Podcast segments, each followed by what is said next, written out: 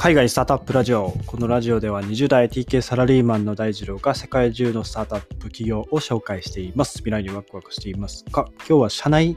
VR エンタメのホロライド、ホロライドがブロックチェーンと NFT を導入ということで、ちょっとホロライド噛んじゃったんですけど、ホロライドっていうまあ会社があってですね、ドイツのミュンヘンを拠点にしていまして、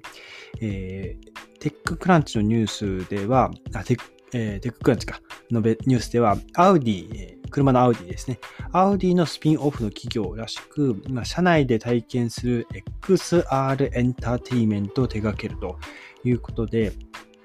2022年の市場投入に向けて、次の段階に今移行してるんですけど、そこにブロックチェーン技術と NFT を導入するというところで、えっ、ー、と、まあ、ニュースが上がったと。で、まあ、そもそもの XR から、えー、説明すると、XR というのは、まあ、AR、VR、まあ、AR が、えー、拡張現実、 augmented reality ですね。ポケモン GO みたいなやつです。で、VR は、えー、 virtual reality、えー、Facebook の Oculus とかで、えー、ヘッドセットつけてゲームを楽しんだりする、まあ、えー、仮想現実ですね。はあえ、そうですね、仮想現実。はい。が VR。そういった AR、VR を、えー、組み合わせた、えー、もの、包括的なそういったその現実を拡張する技術のことを、まあ、XR と呼ぶんですけど、えー、そこに、えーと、ブロックチェーン技術で NFT を導入すると、まあ、NFT がどう導入されるかっていうのは、これ紹介しながら話していこうと思います。はい。で、えー、まあ、そもそも NFT というのは non-fungible token ですね。えー、代替不可能な、えー、トークンということで、え、まあ、このホロライドが提供している、いわゆるそのデジタルデータですね。あの、YouTube の動画、いつもが、いつものように概要欄載ってあるんですけども、え、これ見ていただくとですね、まあ、社内、まあ、退屈な社内の、えー、時間がこのヘッドセットをつけることで、なんかこうポップなですね、マリオカート乗ったような感じで世界が変わるというところだったり、宇宙船で宇宙船の、えー、スペースシップに乗ってこう、ぴょんぴょんと、あのー、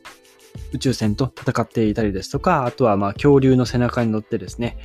えー、世界を、世界というかこう、景色をこう回回遊するというか、空を飛んでる風景だったりですとか、まあそういったものが体験ですね、できるんですね。そういったデジタルデータを NFT として、ブロックチェーン上に刻むことで、そのバーチャルデータ、例えば、えー、そうですね、マリオカートの、えっ、ー、と、そうですね、マリオカートのその世界、その社内 VR ホロライドが提供しているデータとして、マリオカートのデータが、まあ、特別な、例えばクッパの、えー、ステージを、えー、走行するようなデータとしますよね。そのクッパのそのホロライドのデータが世界に10個しかありません。みたいな感じで、えー、まあ、そのデータに価値をつけることができるんですよね。あとは、まあ、考えられるとすると、まあ、ディズニーとか、まあ、そういった著作権が絡むものに関しては、こういった NFT と相性がいいのかなと思います。ディズニーがですね、そのホロライドと手を組んで、例えばそのディズニーのミッキーとミニーがずっとこう案内してくれるというか、そのディズニーランドを招待してくれるような、えー、まあ、乗り物ですね、えー、ホロライドを使って車内をこう運転中にミッキーとミニーがこう案内してくれるみたいな、えー、そういったこう XR 技術ですね。うん、それがまあ世界に、えー、例えば10個しかありませんよとか100個ありますよとか、まあそういったことができることで、その、まあバーチャルデータに価値をつけることができるということが考えられるのかなと思います。で、えっ、ー、と、この XR ホロライド、XR メディアプラットフォームを開発しているホロライドは、4月の22日にシリーズ A ラウンドで1000万ユーロ、約約13億ですね、を調達をしていたということで、評価額が今のところ39億円になっていると。いうことで、ホロライドの、まあ、目的というかこう概念というか、えー、社会意義というか、そういったところは、まあ、車での退屈な時間をゲームとか、教育生産性、マインドフルネスとか、まあ、そういったものに使って、まあ、インタラクティブかつこう、まあ、パフォーマンスの高い経験、体験に変えることで、乗り物、車の乗車体験を今革命を起こすことをミッションとしているというところで、これすごいのがですね、まあ、後ろの後部座席でこの、確か今のところオクラス GO を使ってやってるはずですね。えっ、ー、と、Facebook のオクラス GO ですね。で、かぶって、えー、その、XR のデータを見ることができるんですけども、えっと、そこにですね、えー、車両のリアルタイムの動きと、今の位置情報に基づいたデータに同期して、画像、まあ動画、今その見ている世界が調整されるので、乗り物用意しないらしいんですよ。うん、これがすごい。うん。えっと、まあ、これ乗り物しない理由としては、このホロライドの秘密の一部として、その、まあ、画面、自分の目の前に展開される VR コンテンツを車両のわずかな動きと一致させることで、そういった乗り物酔いを防いでいるらしいんですね。えー、まあそのコンテンツは、例えばそういったマリオカートとかが乗って、あの世界があったとすると、えー、まあ、車のバンプ、えー、道路の隆起とかでこう、なんていうんですかね、こう上に上がって下がると。いう、えー、バンプだったりですとか、あとは急カーブ、そして急な停止に至るまでですね、すべてを保管してくれるというところで、まあ、これがすごいわけですね。うん。普通ですね、まあ、例えば、例えばというか皆さんも経験あるかと思うんですけど、えー、車、えー、親の車に乗ってたりとか、助手席に乗ってたりして、本とかゲームとか動画とか見たりすると、あの車、車酔いしませんか？頭が痛くなったり、少し吐き気もしたりとかあると思うんですが、このオクラス号にはないらしいです。まあ、これはテッククランチのライターの方が載った感想なので、みんな、みんながみんなないとは限りませんが、まあそういった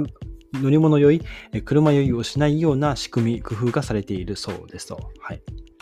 で、えー、まあ将来はですね、えー、このホロライドが見据えている未来として、えー、乗客が長時間の乗車に耐えて車酔いも起こさない世界を目指しているというところで、まあここに加えてさっき話した NFT の、まあ、将来性の話が来るわけですね。えー、まあ、乗っている人が、えー、社内で体験するコンテンツに没頭して、まあ、それの中に、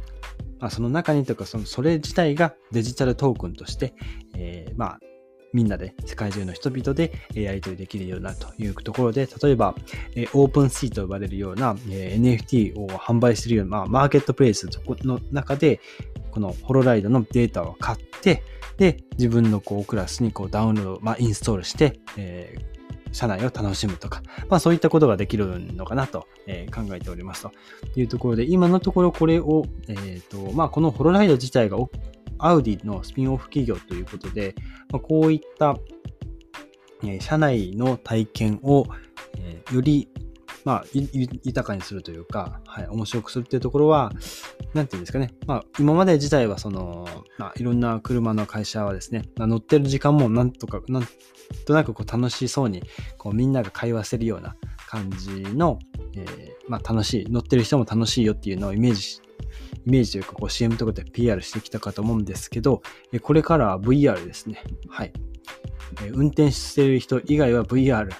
で、まあ、この車が自動運転になっていくので、えー、っと、